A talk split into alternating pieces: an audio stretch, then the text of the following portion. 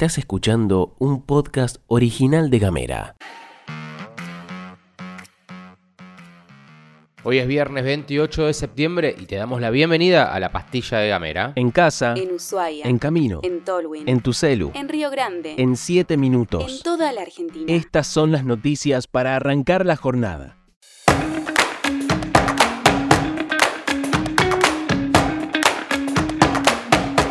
En el marco del Día de Acción Global por el Acceso al Aborto Legal y Seguro, se llevaron a cabo manifestaciones en toda la República Argentina en defensa de los derechos adquiridos y con el objetivo de garantizar el acceso a la interrupción voluntaria del embarazo. En Tierra del Fuego, la población se movilizó en las tres ciudades. En Ushuaia, la convocatoria tuvo lugar en las calles de San Martín y Fadul, en Tolwyn en la Biblioteca Popular y en Río Grande en la Torre de Agua. Mañana, sábado 30, se realizará el Encuentro Provincial de Mujeres a partir de las 9 de la mañana en el Colegio Provincial José Martí, en Ushuaia. Ahí habrá talleres de diversas temáticas y además habrá un espacio de feria que funcionará durante el encuentro y un espacio de cuidado para infancias.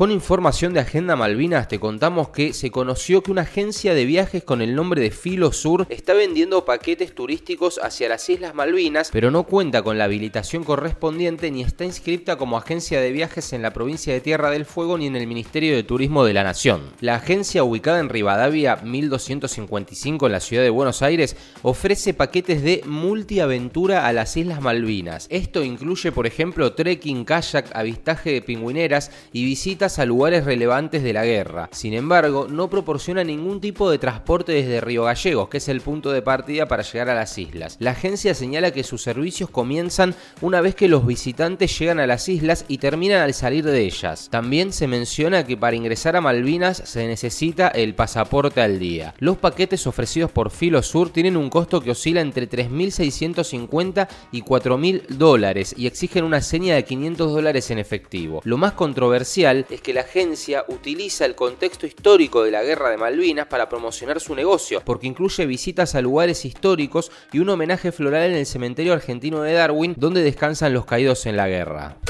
y el Senado de la Nación llevó a cabo una extensa sesión para tratar varios proyectos de ley, entre los que se destacan el impuesto a las ganancias. El proyecto de eliminación de la cuarta categoría fue aprobado gracias a que el oficialismo contaba con los votos necesarios para convertirlo en ley. De esta manera, esa medida que tomó en su momento el ministro de Economía y candidato presidencial ahora se ha convertido en ley similar a lo que termina sucediendo con la asignación universal por hijo en su momento. Por otro lado, se debatió una modificación en la ley de alquileres que ya había sido aprobada con media sanción en la Cámara de Diputados y que ahora tenía que ser discutida en el Senado. El Senado introdujo algunos cambios a la iniciativa, por lo que deberá regresar a la Cámara de Diputados para una segunda revisión, que ahora solamente podrá aceptar las modificaciones del Senado o insistir con la sanción original.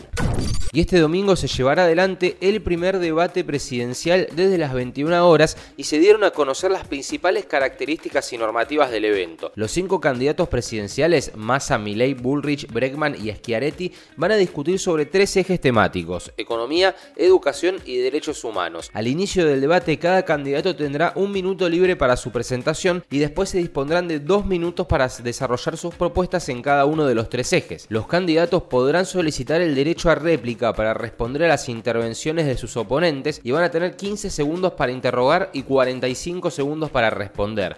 Todos los aspirantes a la presidencia podrán hacer una pregunta a cada uno de sus adversarios y esta sección del debate está diseñada para fomentar el intercambio entre ellos. Por otro lado, se van a establecer normas para mantener un ambiente de respeto sin conductas agresivas ni alusiones personales y esto podría, si se rompe, tener sanciones como por ejemplo la pérdida del derecho a réplica. La filmación va a estar a cargo de la Cámara Argentina de Productores Independientes de Televisión, CAPIT, y va a estar transmitida en directo por los medios nacionales públicos. También va a estar disponible en streaming en el canal de YouTube de la Cámara Nacional Electoral. Durante el debate se va a suspender la publicidad electoral y los anuncios de gobierno. Mandanos un mensaje de WhatsApp. Al 549-2901-502990. Recibí nuestros contenidos en tu celular. Y hablemos distinto. Llegamos al final de la pastilla de Gamera. Este fin de semana es la fecha de clásicos del fútbol argentino, así que si te gusta ver la redonda, tenés un fin de lleno de cosas para poder compartir ahí en el sillón con la familia, con los pibes, con quien sea que vos quieras. Así que fin de semana de clásicos, disfruta.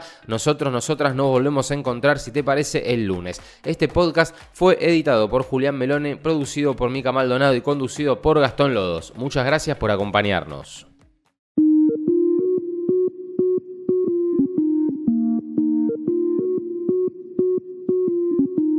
Estás escuchando un podcast original de Gamera.